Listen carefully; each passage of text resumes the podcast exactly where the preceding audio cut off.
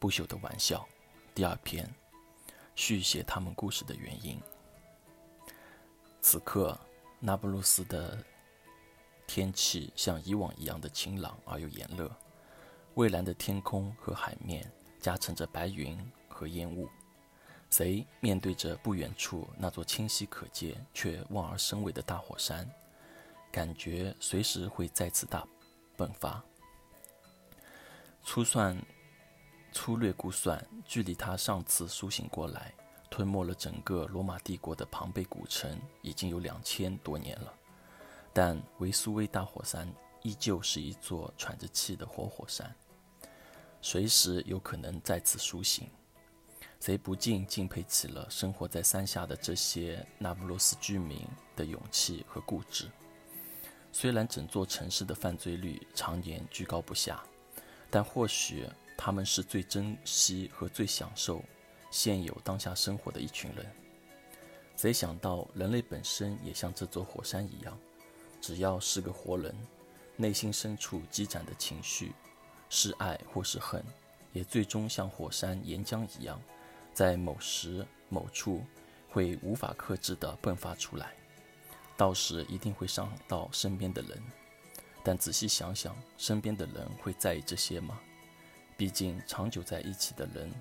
一定是相互爱着的。一种忘我的执着，就像这些那不勒斯居民一样，同样爱着这个看似危险但非常自由的城市。回想十年前和女孩 C 相处的那一年，贼觉得他对 C 的情感从第一次单独相见时就快速积攒起来。当时的他有些不知所措，就像他那时惊讶地发现，在两人第二次单独相聚时，相聚后，他就有一种类似于小火山爆发的冲动，按耐不住，勇敢地向 C 表达了自己对他的好感，想成为 C 的一个特殊朋友，确切地说是一个恋人。但同时，他又担心不久的将来，自己所面临的是内心一座巨大无比的火山。正在储蓄着不可想象的能量，确切地说是一种占有欲。当时，谁试着用各种自己曾经了解的方式去了解、去适当的放释放这种能量。他想到了法国著名音乐评论家和诺贝尔文学家、诺贝尔文学得主罗曼·罗兰在经典小说《约翰·克里斯朵夫》的种种情景。男主角克里斯朵夫对爱情、对理想的思绪万分和烦躁不安，困惑着，但在钢琴黑白键盘黑白键盘面前却变得如此平静。最终，他克服了内心的脆弱和混沌，成为了一位一位伟大的音乐家。谁又想到了很多艺术家，例如后印象主义画派的梵高和高更，或超现实主义的达利。他们都面临着现实与虚幻的双重人格分裂。如果不是由于绘画的表现方式，他们也许早已放弃了各自的生活和存在。不是因为他们不爱生活，而是因为他们太爱生活了，太在意生活了，导致了无限欲望的膨胀。但通过艺术艺术的渠道，他们把内心中的能量变成了伟大的作品。当谁偶然看到达利那幅。记忆的永恒，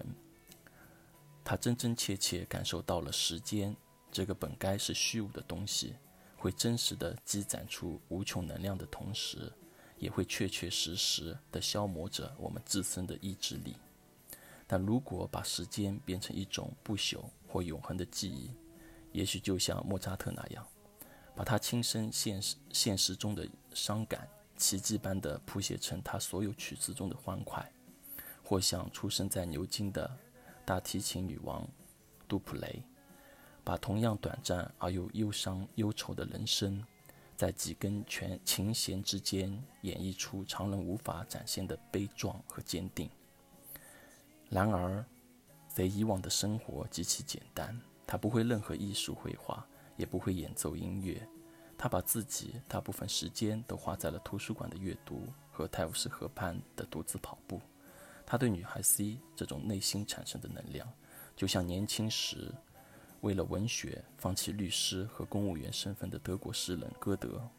那个开始续写那本名为《少年维特的烦恼》时的歌德，那个最终在米兰昆德拉小说《不朽》中被拿破仑十分欣赏的歌德，谁忽然觉得为 C 写下自己内心世界和他们俩平淡而又难忘的故事，是一种适合自己释放能量的方式？这种方式并不是想逃避自己内心的真实，而是耐心呵护他们，使他们在没还没有发育成熟的时候不被惊醒，让他们在这写，在这个写作的过程中慢慢的成长和被理解，而对面的 C